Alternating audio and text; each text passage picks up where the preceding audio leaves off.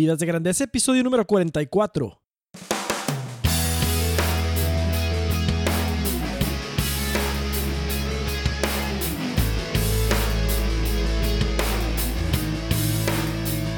Hola, ¿qué tal Nación de Grandeza? Aquí con ustedes Enrique Guajardo y esto es Vidas de Grandeza, el podcast dedicado para ti que quieres vivir y trabajar con propósito y pasión. Mi objetivo en este podcast es inspirarte, motivarte y darte las herramientas para hacer de tu vida y tu trabajo algo épico. Te invito a visitar mi blog www.enrique.me donde encontrarás publicaciones y herramientas acerca de cómo llevar tu vida y tu carrera al siguiente nivel.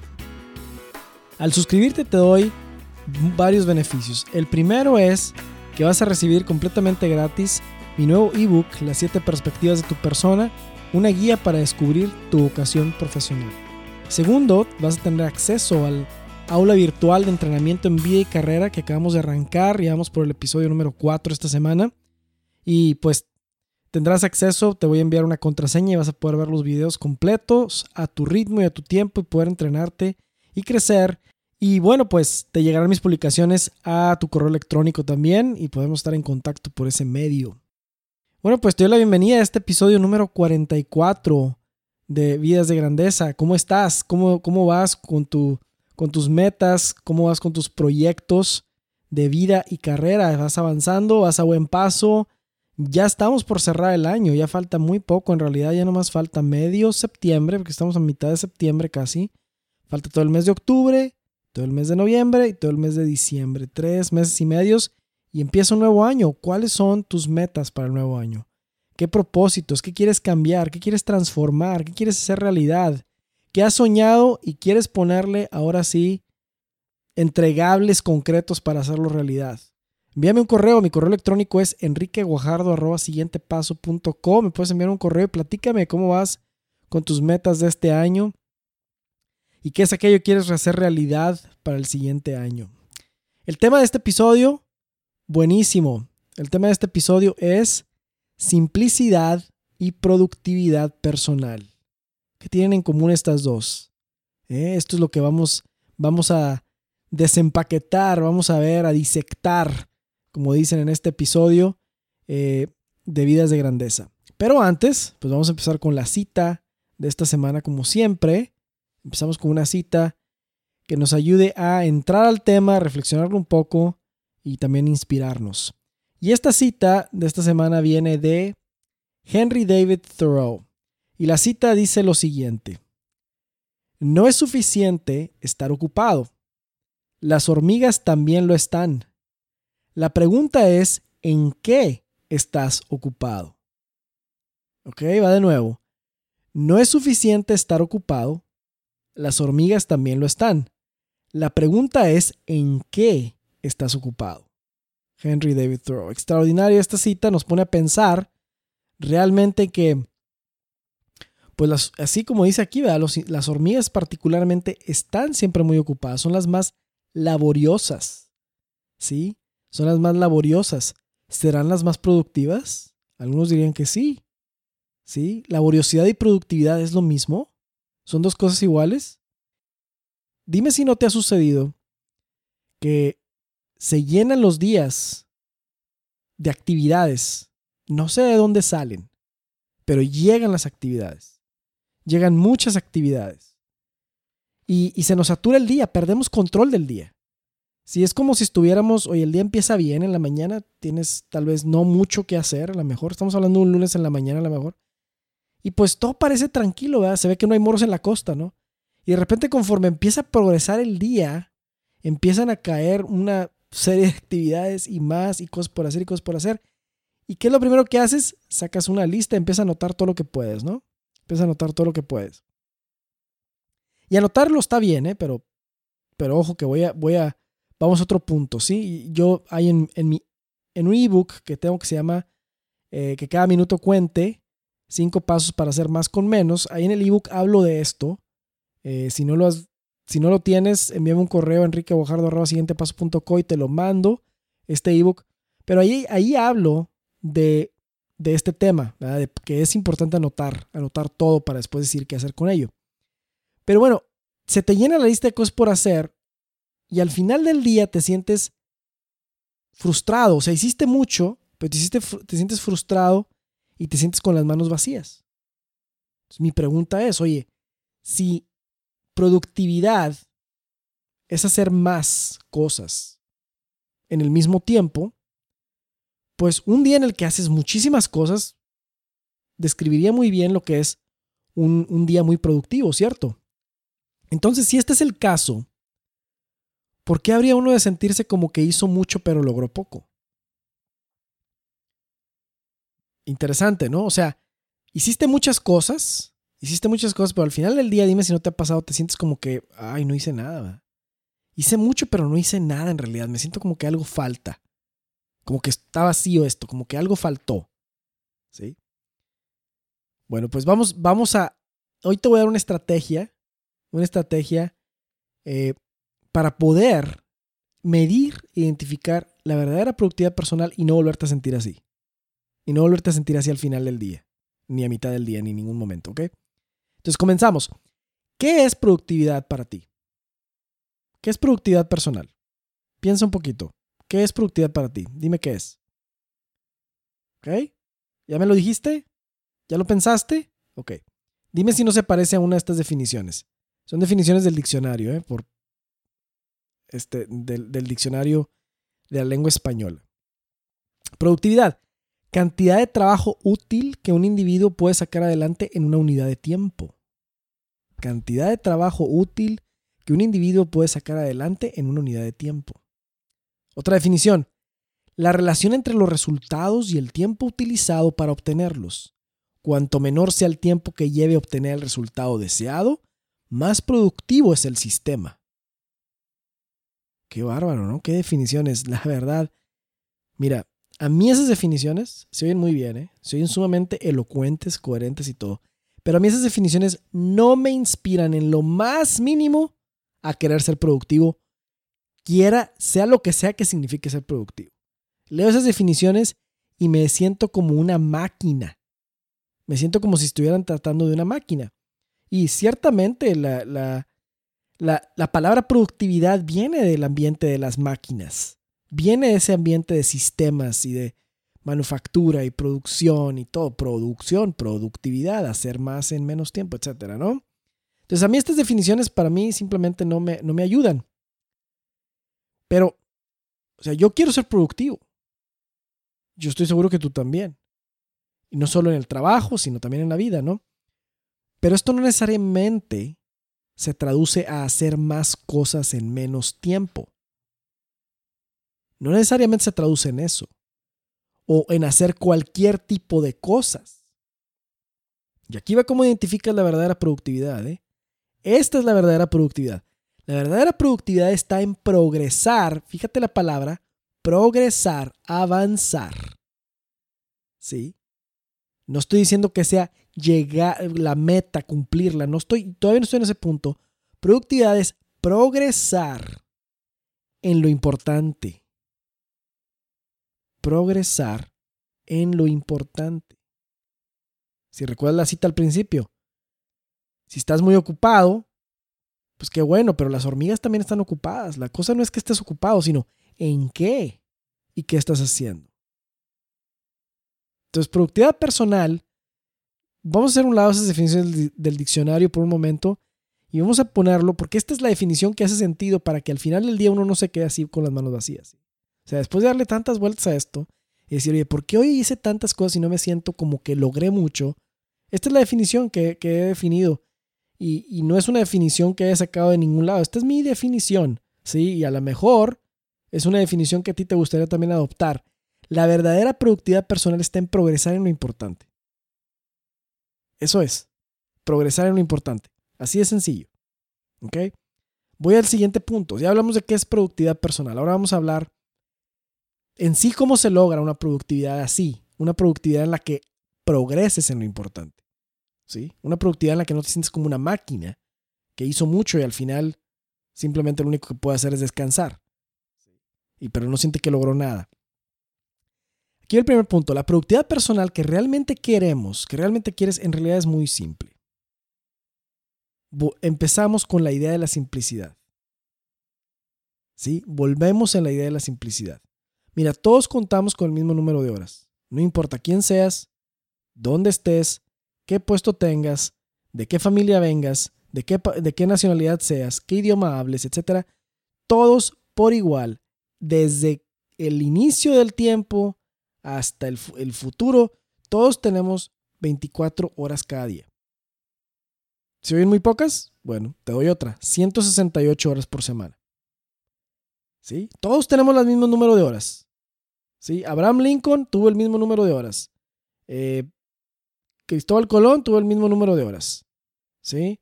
Este. Pavarotti tuvo el mismo número de horas. ¿Sí? O sea, quien quiera que pienses, ¿verdad? Ah, de gente que ha tal vez ha sobresalido en, en, algunas de sus, de sus áreas, ¿verdad? Beethoven, Leonardo da Vinci tuvo 24 horas. Todos, todo mundo tuvo 24 horas. He tenido, tendrá 24 horas y ha tenido 24 horas. Si esto es cierto, si Albert Einstein, Luis Pasteur, este, Isaac Newton tuvieron solo 24 horas también por día, si todos contamos con el mismo número de horas, ¿por qué no todos tenemos los mismos resultados? ¿Por qué no todos tenemos los mismos resultados? A ver. Y aquí es donde a veces en esta respuesta comenzamos con las excusas, ¿verdad? No, pues es que de otras circunstancias, es que todos tenemos el mismo número de horas. Si algo tenemos en común, todos es que tenemos el mismo número de horas. ¿Y por qué hay diferentes resultados? Por esta sencilla razón. No está en el número. El número es irrelevante en realidad. El número de horas disponibles es irrelevante. Si no se sabe el objetivo que uno quiere cumplir. Lo que importa no es el número, sino el tipo de actividades que haces en ese tiempo. Eso es lo que importa. Hacer muchas cosas en menos tiempo nos hace eficientes, te lo aseguro, pero eso no garantiza, ser muy eficiente no garantiza que estés avanzando en las metas que hacen la diferencia para ti. Esto es lo que al final te deja, nos deja exhaustos y con las manos vacías. ¿Sí? Esto nos deja exhaustos con las manos vacías porque no están conectadas. Está siendo eficiente y está haciendo muchas actividades. Pero ¿cómo es que no, no se siente uno como que progresó en algo al hacer todas estas cosas? Si el día de cualquiera está, está saturadísimo, y hoy más que nunca. Imagínate si vives una ciudad grandísima, ¿no? Que la mitad del tiempo se te va a trasladarte. O sea, imagínate eso. Estás ocupadísimo. El poco tiempo que te queda de convivencia con los demás, etcétera. Estás súper saturado el tiempo. Hay que cambiar la pregunta que nos hacemos con esto de la productividad. Porque cuando cambiamos las preguntas, cambian los comportamientos y cambian nuestros resultados. Y esto se llama pensamiento crítico. Pensamiento crítico es lo que te ayuda a cambiar las preguntas que te haces. Eso cambia tus comportamientos y eso va a cambiar tus resultados. Y aquí va una de esas preguntas de pensamiento crítico. ¿Qué tal si en vez de preguntarnos cuántas más actividades podemos hacer en un día para ser más productivos, entre comillas? Nos preguntamos cuáles son las pocas, las pocas actividades, pero críticas que nos ayudarían a progresar en las áreas y objetivos más importantes. De entrada aquí empezamos a simplificar ya las cosas, porque ya pasamos de que ya no son muchas. Si tienes muchas actividades por hacer, lo más seguro es que la mayoría sobre y no sean de esa urgencia. Entonces esto simplifica las cosas porque ya no estás pensando en muchas actividades, estás empezando en pocas. Y estás conectando, al hacer esta pregunta, ¿cuántas son, cuántas actividades, cuáles son las pocas actividades que me ayudarán a progresar en las áreas y objetivos más importantes? Lo que estás haciendo aquí es que estás conectando un sentido de progreso y realización con una actividad que estás haciendo. ¿Cuáles son las más importantes? cuando conectamos las actividades que tenemos que hacer y a la vez estas actividades tenemos un sentido de que anotamos puntos en algunas áreas en las que queremos crecer, entonces ya estás especificando el criterio de éxito de cada día y entonces ya al final no vas a evaluar el número de actividades que hiciste, sino lo que vas a evaluar va a ser qué tanto te acercaste a cumplir esta meta o qué tanto progresaste en la meta. Y eso da un sentido diferente de satisfacción, da un sentido diferente de progreso. Porque no está en que en ese día logras la meta, está en que avanzas, porque estás en una meta de largo plazo, en algo más grande que solamente cumplir el task de ese día. Estás avanzando hacia algo más grande que la actividad de ese día. Entonces el número de actividades en sí mismas dejan de ser el criterio de éxito. Y entonces esto resultará en que vas a hacer menos cosas porque vas a, dejar de hacer cosas que no tienen conexión con las áreas en las que buscas crecer. Va a resultar en simplificar. Entonces la productividad personal que realmente queremos es muy simple y está muy relacionada a la productividad con la simplicidad. Está muy relacionada. El segundo punto, el segundo punto se te va a caer el pelo con esto. te va a caer el pelo, te vas a caer de la silla con esto que te voy a decir. Pero el siguiente punto es, te voy a invitar a hacer algo de esas cosas radicales que acostumbro a hacer. Y este es lo que te voy a pedir. Tira a la basura esas grandes listas de cosas por hacer. Tírala a la basura. Es más, si tienes una ahorita, ve y deshazte de ella. Tírala a la basura. Y ahora quédate por un momento pensando. Tira la basura, ya la tiraste. Ahora quédate pensando en la libertad y la paz que tienes de que no existe esa gran lista de cosas por hacer. No está ahí la lista de cosas por hacer ya. Se fue, desapareció. ¿Sí? Ya no está. Vamos a comenzar desde ceros.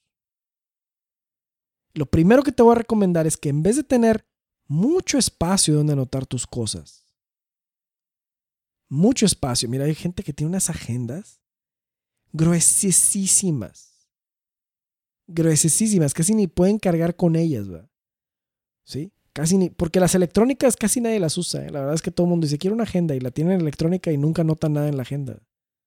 Nunca la notan nada, nomás está para ahí para revisar el Facebook, otras cosas, pero la agenda nunca sirvió para nada. Y quienes tienen las agendas de papel, que es, eh, yo pienso que tener la agenda de papel gruesa es, una, es un paso adelante de tener la electrónica. No tengo nada en contra de la electrónica, pero, pero yo, no, yo no tengo una agenda de esas, ¿eh? De muchas cosas por hacer. No, no la tengo. ¿Sí? Y no es porque no tenga muchas cosas por hacer, es por lo que te voy a decir ahorita. Hay gente que tiene esas listas de cosas, de esas agendas interminables. Pero es que estar ocupado no es sinónimo de ser importante. Hay personas que le asocian el estar muy ocupados a que son más importantes por algún motivo que no, no entiendo, ¿eh? O sea, estar, tener tantas cosas por hacer que ni la agenda te las tolera o la agenda está tan gruesa, eso a mí me da un mensaje, eso me dice que esa persona está agotada. Eso me dice que esa persona se, está, está exhausta. Eh, me dice que esa persona está estresada, pero no me dice en ningún momento que esa persona es importante, ni que con lo que está haciendo está trascendiendo o progresando o que está teniendo éxito. Eso no me dice nada. Una lista de cosas por hacer grande me dice que hay estrés. ¿Sí? Pero ¿quién pone el límite o el due date? Vamos a poner la fecha de entrega de, las de tantas actividades? ¿En base a qué se pone esa fecha tan urgente? ¿O es que todo lo que era importante se volvió urgente a última hora porque no se hizo en, en el momento? Entonces, en vez de tener una lista de, de grandes de muchas actividades y que las anotas y las anotas y te sientes hasta muy bien, entre más anotas, tú, híjole, ya estoy más ocupado, ya me estoy llenando otra vez. Aquí está otra vez mi lista, mira cómo estoy y no acaba la semana, y le sigues, en vez de hacer eso, te voy a decir, nomás agarra un papelito chiquitito de un cuarto de, la hoja, de una hoja carta o más chico. Un cuarto de hoja carta. Y ahí le vas a anotar las actividades que te quepan en el espacio más pequeño posible. ¿Por qué vas a hacer esto? Porque no te van a caber muchas ahí, en el papelito. Aunque no lo creas, ese es mi sistema de agenda, un papelito. Chiquito, amarillo. tengo un papelito. Y ahí escribo. Para que una actividad llegue a mi lista de cosas por hacer, tiene que pasar muchos filtros. Muchos filtros de que es importante hacer. Porque no voy a estar pensando en mi mente ni voy a dejar que mi mente esté saturada de una lista interminable de cosas por hacer, cuya importancia no ha sido evaluada. A mi papelito, a ese papelito de un cuarto de página, nomás llegan las cinco finalistas. Entonces no caben muchas, entonces el criterio de selección es muy exigente. Y, esto, esto ayuda a activar otra vez el pensamiento crítico antes de anotar una actividad más y abrumar el día. ¿Cuáles son las cinco actividades que llegan a ese papel? Las esenciales. Las que son, las que son de misión, son, son las de la misión, son, ¿cómo decirlo? Este, mission critical, se dice en inglés, de misión crítica de ese día. Esas son las que llegan ahí las que llegan al papelito ese día. De largo plazo tengo muchas otras y las tengo otras y las tengo en otro lugar. Pero en ese papelito son las de ese día. A veces ya ni uso el papelito porque aprenderse cinco cosas en la cabeza es bien fácil. ¿Sí? Cinco cosas. Entonces, en este punto te invito a trazarte el objetivo de simplificar tu vida haciendo menos cosas. Pero que esas pocas cosas sean realmente importantes y trascendentes y así vas a poder obtener el enfoque necesario que se requiere para ser más productivo. En realidad no es necesario hacer más, es necesario hacer menos, pero que eso menos sea mejor. O sea, ¿quieres avanzar poco en muchas direcciones? ¿O quieres avanzar mucho en las direcciones que vale la pena? Porque eso es productividad. Muy bien, aquí va el último, el último tip. Y, y este es, este es uno que yo creo, este es algo que a mí me ayuda bastante te lo voy a pasar ahorita. Esto es para, para tu productividad personal. Crea hoy un scorecard de productividad personal. ¿Qué es un scorecard? Un scorecard es como una hoja de progreso, donde vas anotando cómo vas en ciertas metas. ¿Cómo vas en, cómo vas en tus metas de progreso? Ahora, seguramente ya me estás, ya estás pensando, bueno, pues ya tiré la gran lista de cosas por hacer. Eh, y me siento preocupado porque pienso que me estoy perdiendo algo, ¿no? O, que algo se nos va a escapar de esa lista tan detallada que teníamos antes que ya no vamos a usar. Y esto sucede porque nuestro enfoque está en el número de cosas y, estamos, y queremos ser perfeccionistas, pero la productividad no es para perfeccionistas. La productividad no es para perfeccionistas porque el perfeccionista nunca está satisfecho de haber llegado a una meta porque no es perfecta la meta y siempre le está agregando algo a la meta, entonces nunca acaba y nunca llega y siempre está frustrado. Es el perfeccionista. Pero cuando hablamos, pasamos de hablar en vez de perfeccionismo y metas a progreso, todos los días puedes anotar progreso en una meta y todos los días te puedes acercar más a esa meta. Hasta que la llegas y la cumples. Y lograr las metas no es, no va a ser un camino perfecto, ni, ni el logro va a ser perfecto. La productividad y el perfeccionismo no, no, no, no pueden convivir, es como agua y aceite. No estoy diciendo que al no ser perfeccionista uno sea mediocre, no. Pero el perfeccionismo no es un atributo, es un defecto. ¿Sí? Todas las cosas son perfectibles, pero perfeccionismo eso estorba estorba para avanzar porque nunca avanzas, ¿verdad? Entonces nunca te sientes motivado ni te sientes remunerado, al menos emocionalmente, a un avance, que, eso alimente más avance y más progreso. Entonces, esto es, esto, esto es lo que pasa. Entonces, ahora, en vez de hacer eso, la lista de cosas por hacer la vamos a hacer a un lado y vamos a usar esto que te digo que es el scorecard de productividad. ¿Qué es lo que va a tener el scorecard de productividad? Las áreas de tu vida o de tu trabajo que son esenciales, en las que quieres anotar puntos. En las que quieres anotar puntos. Y va a haber varias actividades o una sola actividad que va a generar puntos en varias zonas, en varias áreas. Por ejemplo, aquí un ejemplo. Vamos a decir que una de las áreas en las que quieres crecer es en servir más a los demás. Es un ejemplo, ¿eh? porque a lo mejor está uno pensando, bueno, es que puras metas así egoístas, ¿no? Y de que nomás tú. No, no, no. Estamos hablando de metas, una meta como esta que es la de servir a los demás. Cuando tú llevas, vamos a decir que a ti te corresponde llevar a tus hijos a la escuela, ¿sí? Llevarlos, dejarlos ahí en la escuela, o en una clase, ¿verdad? Una clase de algo, la clase de natación, en la clase de baile, o lo que sea, ¿no? esa actividad de ir, cuando tú la relacionas con servir a los demás, estás anotando puntos en esa área. ¿Ves la diferencia? O sea, alguien puede pasar toda la semana entera en casa llevando a miles de actividades a sus hijos, ¿no?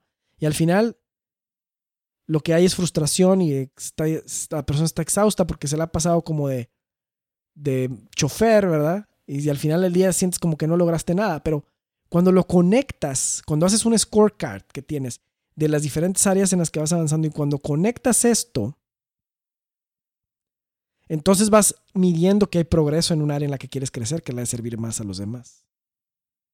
Y al servir más a los demás te estás convirtiendo en una persona mejor. Entonces, ¿qué tal? Ahí es diferente porque estás conectando un propósito con una actividad.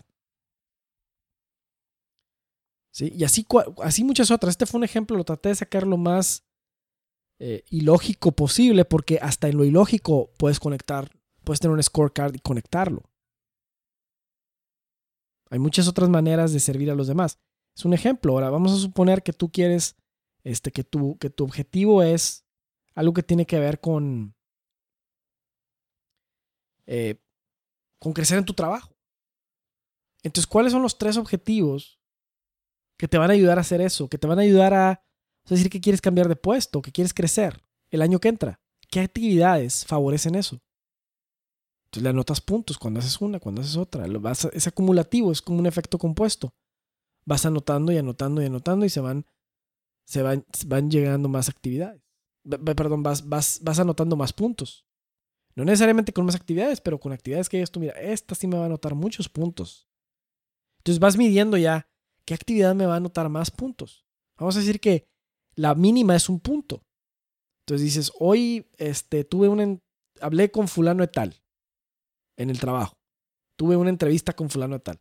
Ah, bueno, pues eso vale cuántos puntos para el área del crecimiento profesional o para alcanzar el puesto el año que el siguiente puesto el año que entra. ¿Cuántos puntos vale? Pues a lo mejor vale uno o a lo mejor vale 100.